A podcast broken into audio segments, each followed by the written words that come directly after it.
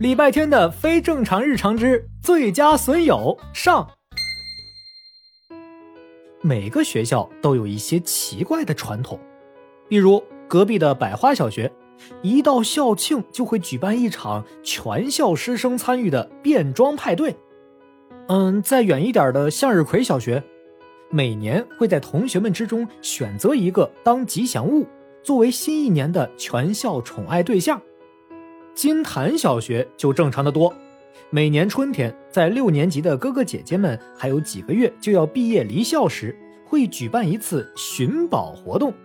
六年级的学生藏宝，四五年级的学生来寻宝。这一天终于来了！六年级一共四百人，也就是说，这个校园里藏起了四百个宝贝，每个宝贝上都有校徽贴纸标记。我们两个年级的人。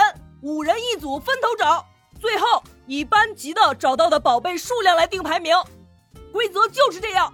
作为班长，我只有一句话：我们班可以输，但是隔壁班必须被我们压在排行榜之下，行不行？行。在班长毕胜胜的激励下，整个班都情绪高涨，热血沸腾。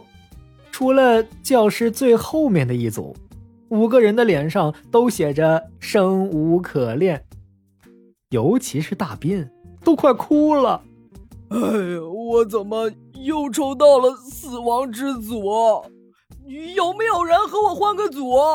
这组有你们的男神方少景啊。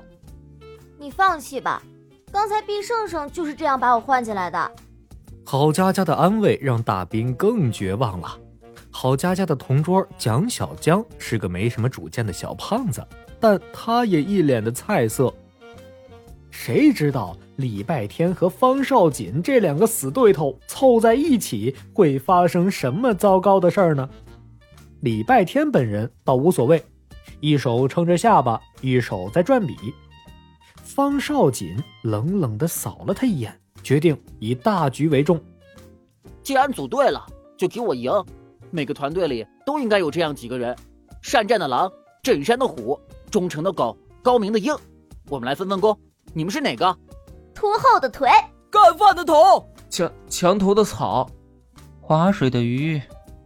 听了这些话，方少锦只觉得胸口一闷，竟然有种想吐血的感觉。眼看着其他队伍都分配完任务，陆续出发了，他的一张帅脸气得变了形。你们是我带过的最差的一个队伍，我们就各找各的，分散组队。他话音一落，大斌第一个举手：“我我我我我我我和蒋小江一起，还有我，我们三个一起找，三三个臭皮匠顶个诸葛亮。”啊啊啊！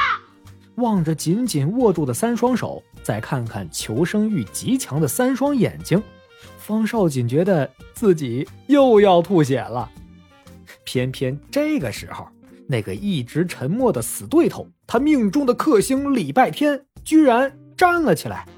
走吧，速战速决，去小树林儿。哎，你走就走，你拉我衣袖干什么？撒手！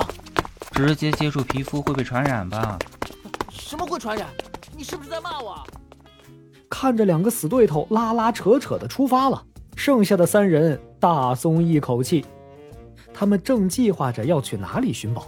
后知后觉的郝佳佳突然发出了灵魂拷问：“等一下，他俩为什么不能分开找？干嘛非要组队？”好问题，答案嘛，天知地知，我知你不知。不过呃，没关系，下集你也知道了。片尾彩蛋，我是郝佳佳。礼拜天的非正常日常的正常打开方式。